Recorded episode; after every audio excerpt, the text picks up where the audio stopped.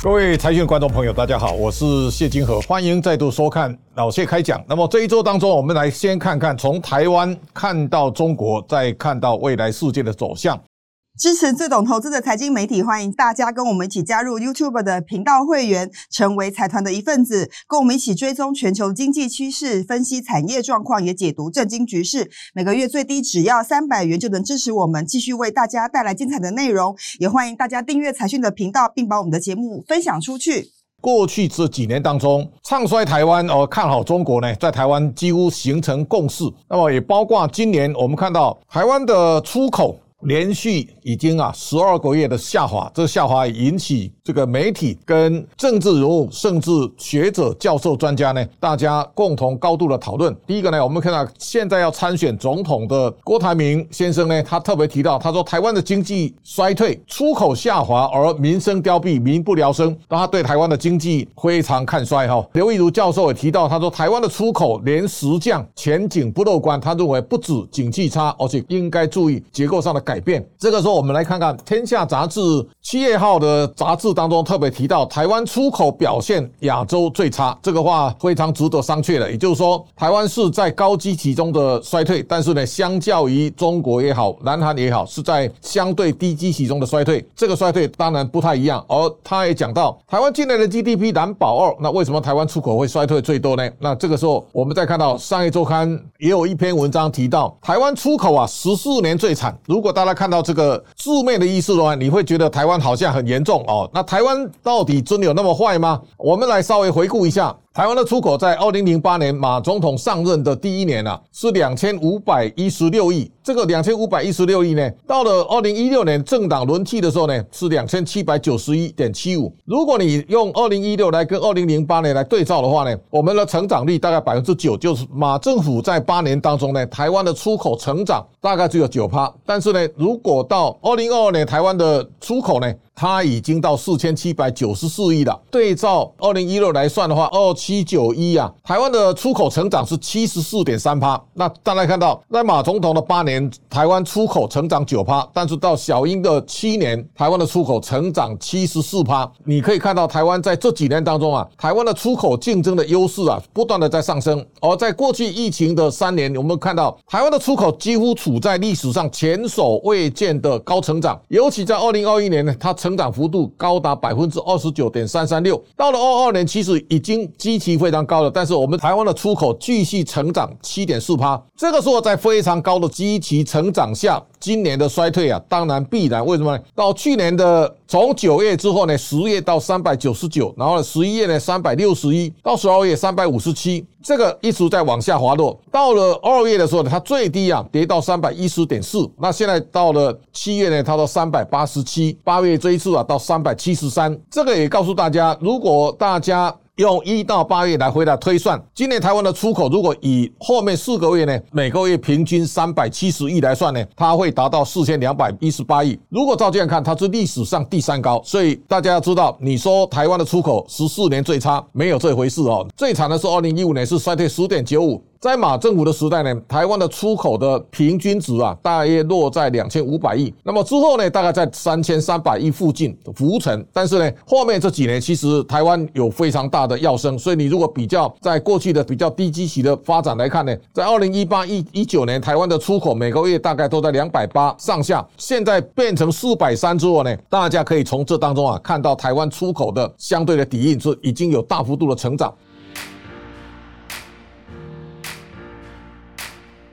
第二个呢，我们谈到两岸的贸易，两岸贸易呢，在二零二零年最高占比达到四十三点九，但是呢，二零二三呢，到八月呢，我们现在降到三十五点三。台湾的产品出口到中国跟香港九百八十一点八七，那最高峰呢，连续两年都在一千八百亿美元以上。这个可以看到台湾的顺差啊，如果大家对照台湾的半导体出口到中国呢，台湾的顺差几乎是半导体出口到中国这个值。你看到二零二一啊，一千零四三到二零二二呢，一千一百六十。现在呢，前八个月还有六百二十二，那么今年基本上呢，应该会在一千亿上下。那大家可以看到，两岸关系不好，但是台湾的两岸的贸易，其实在半导体这一块呢，它是始终有增无减。那这个时候大家可以看到，我们的占比开始在下降，因为整个生产供应链呢，正在从中国快速移出，所以从四十三点九降到三十五点三，这个也代表全世界的供应链在移动的一个过程啊。这个时候，我们如果从外销接单来看呢，今年台湾景气出口的下降跟半导体的下滑有非常密切的关系。大家看到，景气其实最高峰到从外销接单来看呢，在二零二一年的十二月，它到六百七十九，已经到达最高峰了。那后面其实都已经降到五百多亿了。那今年看起来每个月都在四百多亿。如果用企业现在的外销接单的占比来看呢，以半导体为主的电子产品现在衰退零点四趴，大致上也告诉大家，这个衰退慢慢接近尾声，所以这个是一个景气有可能慢慢的从这当中啊回升的一个征兆。那我们也看到台湾对中国的产品的出口，其实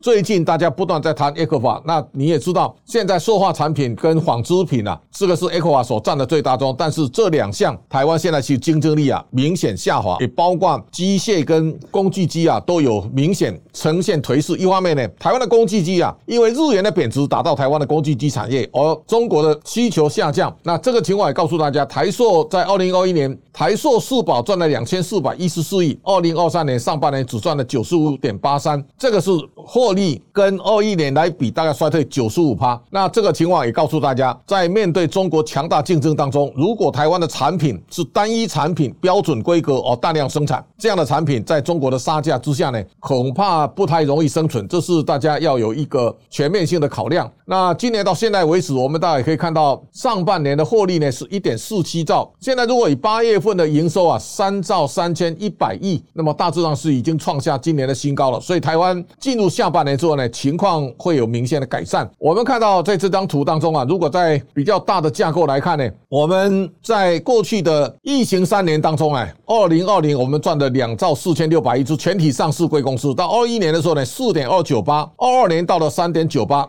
这个是一个历史上从来没有过了。你知道，在过去很长时间了，马政府的时代呢，大概获利在一点二到一点五。好，现在到蔡总统的时代呢，以两兆做分水岭。二一到二二，在疫情当中啊，数位转型所带动的上市贵公司，尤其半导体，现在的大跃升啊，现在赚一年，其实过去大概要赚两年的总和。所以台湾的经济，大家也可以想象得到，纵然很多人看衰台湾，但是呢，我们从二零一九年之后呢，台湾走过一个非常亮丽的成长。所以到二零二一年，你看到第一季呢九点二九，到第二季呢七点八五，今年整个 GDP 往下是去年第四季开始急转直下，现在往下走。第一季呢负三点三一，第二季呢一点三六，第三季在去年的三点六四的对比之下呢，也大概成长率应该在一点五上下。但是到第四季呢，我相信这个成长率可能会到达三趴以上，那加一加大概会在一点五上下哈。所以这个保二看起来是有一点难度，但是呢，看起来台湾还是是表现非常亮眼。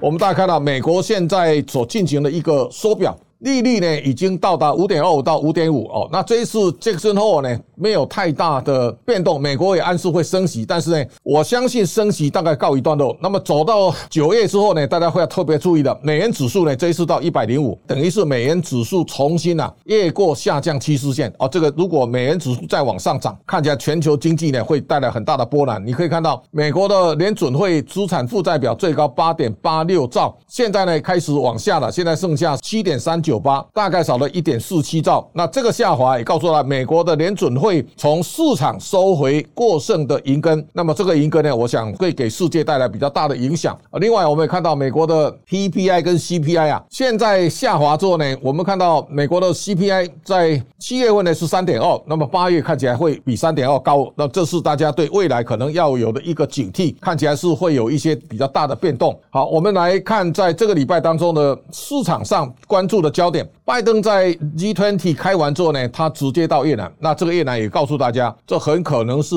在美国完成围中的阵线当中啊。那么这是一个最后一张拼图。你看到在去年的五月，拜登到首尔，那么尹锡悦呢进退两难。那么到八月，裴洛西到首尔呢，尹锡悦躲起来。但是今年的六月呢，尹锡悦高唱美国派，也告诉他已经靠到美国这一边了。那同时呢，我们现在也看到菲律宾的小马可仕呢也靠过来了。那在 G20 的这样一个全球的大秀肌肉的过程当中，你也可以看看到中国的国家主席习近平呢缺席，但是国际上的结盟的态势啊没有改变。如果越南投向美国的话呢，那我想对中国会带来更大的压力。从在这个时刻呢，北韩的金正恩啊坐火车到海参崴，那么这个也是在这个回合当中大家值得注意的。等于是金正恩呢靠拢的普丁，这个他是走下飞机的镜头啊。如果在先前大家也可以看到，从金砖五国现在扩大到金砖十一国啊，这当中你可以想象的到，这金砖第五国的南非啊，现在其实南非币很惨烈，阿根廷呢更惨哦。那如果再把其他的埃及、伊朗、伊索比亚到沙地阿拉伯、阿拉伯联合大公国加上去呢，这个是基本上是一个比较脆弱的组合啊。在这种情况之下呢，黄仁勋再度到印度去拜访莫迪，那这个也告诉大家，整个现在的印度呢，在发展的路上呢，它一路往前挺进。那么黄仁勋呢大卖 NVIDIA 的股票呢，也造成 AI 相对的供应链呢股价大幅度回档。这是